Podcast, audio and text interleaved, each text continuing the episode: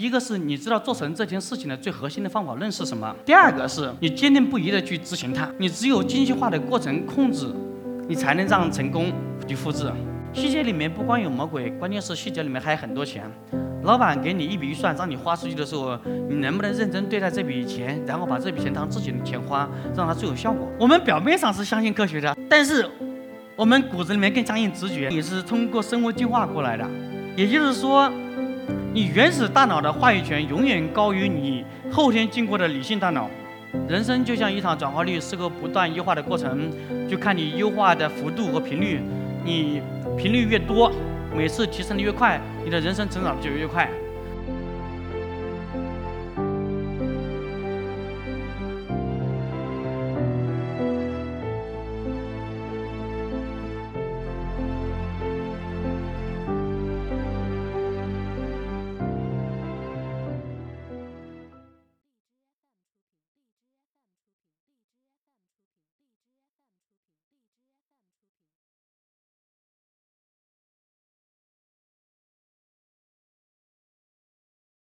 大家好，我是一课讲者陈勇。今天我演讲主题叫“巧用新容状来去实现规模增长”。别人会问说，那你做一个项目成功，这可能是偶然因素，是吧？你做几个的也可能是偶然，但是你能批量的做一些成功案例，到底秘诀是什么？实际上，原因很简单，就两个核心的，一个是你知道做成这件事情的最核心的方法论是什么，第二个是。你坚定不移的去执行它，你只有精细化的过程控制，你才能让成功去复制。我们就讲一下，说一个广告曝光到成交全流程的拆解。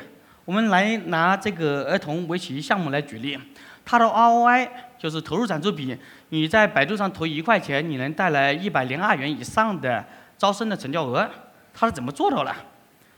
呃，儿童围棋项目它是这样的，它通过百度去投放。然后别人通过这个页面看了以后，他感兴趣，他愿意留下号码，最后再把他邀约到校区里面去去试听课，最后听了试听课再成交。也就是说，它中间会存在这几个问题，就是一个广告曝光到最后成交分为这几部分，分别是说你通过某一个渠道去展示你的广告了，展示完以后呢，别人感兴趣了，他愿意去查看，查看以后。如果是真正的感兴趣以后呢，产生关系无外乎说以下的几种，分别是什么呢？哎，我关注你了，比如说你是做微信公众号的，我关注你了，或者说你这个 APP 我下载你了，或者说哎我去打电话了，或者我在线去沟通或者预约或者购买，那这几种中发生了么事什么事情会让有的企业做的特别好，但有的企业做的特别烂呢？我们把转化率把它拆开，这是我拿围棋项目来去举例的。它分别是由四层转化率构成的。第一步叫兴趣率，就是你出现他的面前，他是否对你感兴趣？感兴趣以后，他首先他预约，对不对？因为他去试听课嘛，他预约，预约以后他是否能一定到场呢？比如说他约了这周六的试听课，他一定到场吗？不一定吧。这一步也有一个转化率叫到场率。到场以后听了试听课，他一定成交吗？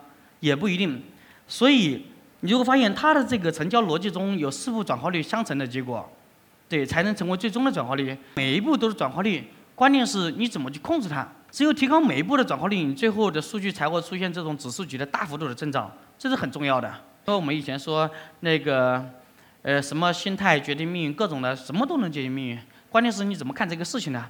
细节里面不光有魔鬼，关键是细节里面还有很多钱。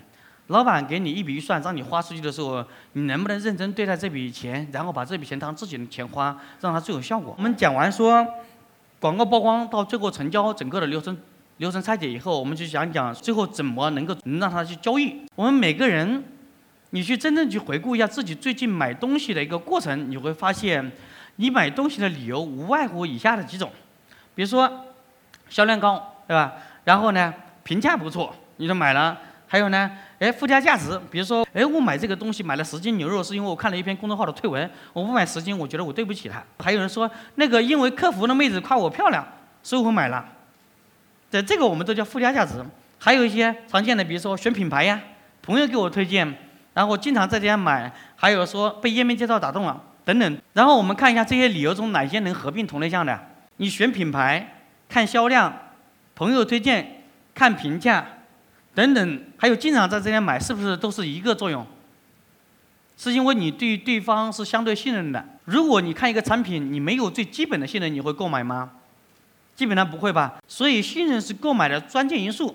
是我今天主题讲的说，巧用信用状来去提高你的规模增长。我们把所有人买一个东西的过程分为三个阶段。我举个例子，比如说我最近搬家装投影仪，最后发现，哎，我去买谁家投影仪比较好？然后朋友说你去买那个叫吉米。那我要买吉米，首先我确定一个品牌，那我去买，我是线上买啊线下买呢？我时间也比较急，所以我就直接去京东了，然后选择自营。但是我就先想的不是选自营，而是选旗舰店，知道为什么吗？因为投影仪它会涉及到各种参数，旗舰店它的参数是肯定没有问题的。然后确定了说 OK。就这一款呢，把型号记录下来，然后去干嘛呢？因为我要送货快嘛，所以我选择自营。对，这是你的购物逻辑。我们正常人大部分人的购物逻辑分这三个阶段。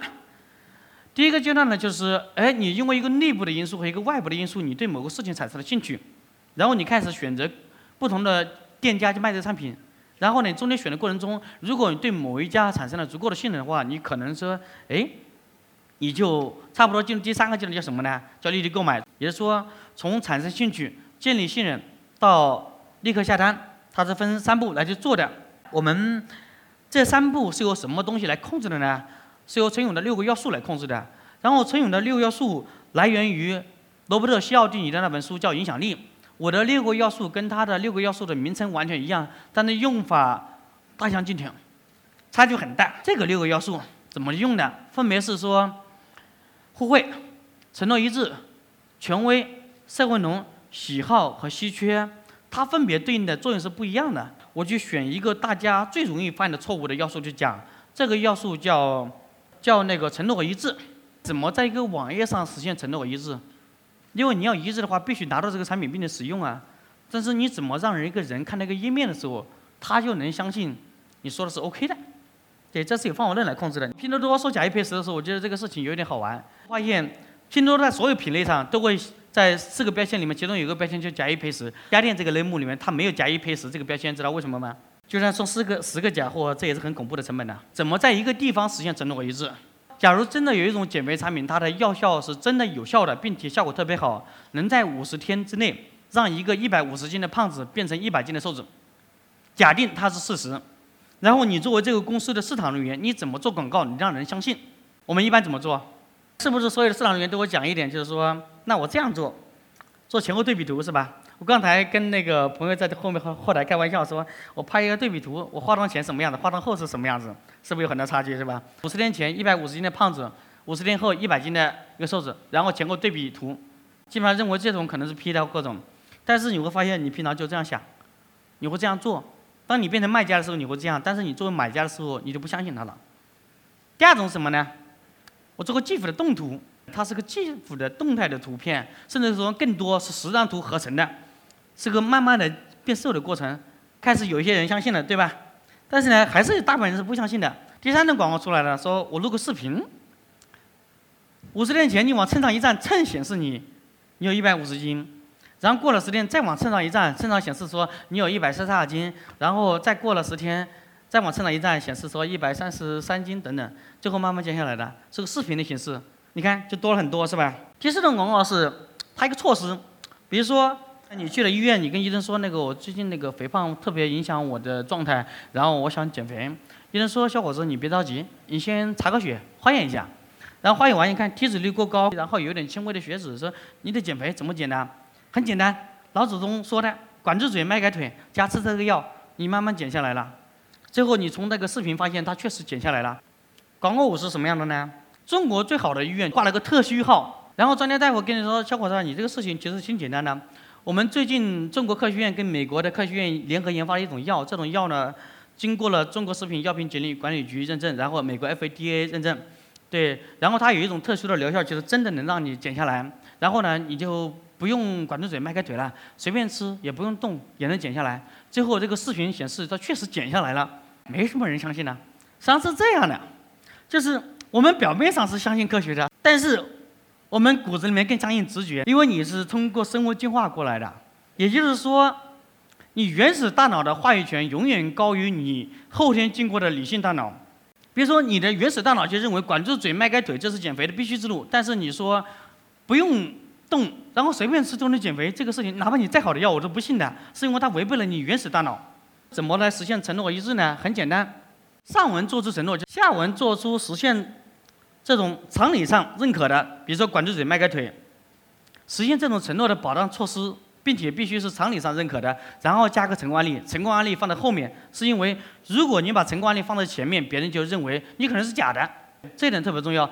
这六个要素，互惠、承诺一致、权威、社会认同、喜好和稀缺，它分别对应了什么作用呢？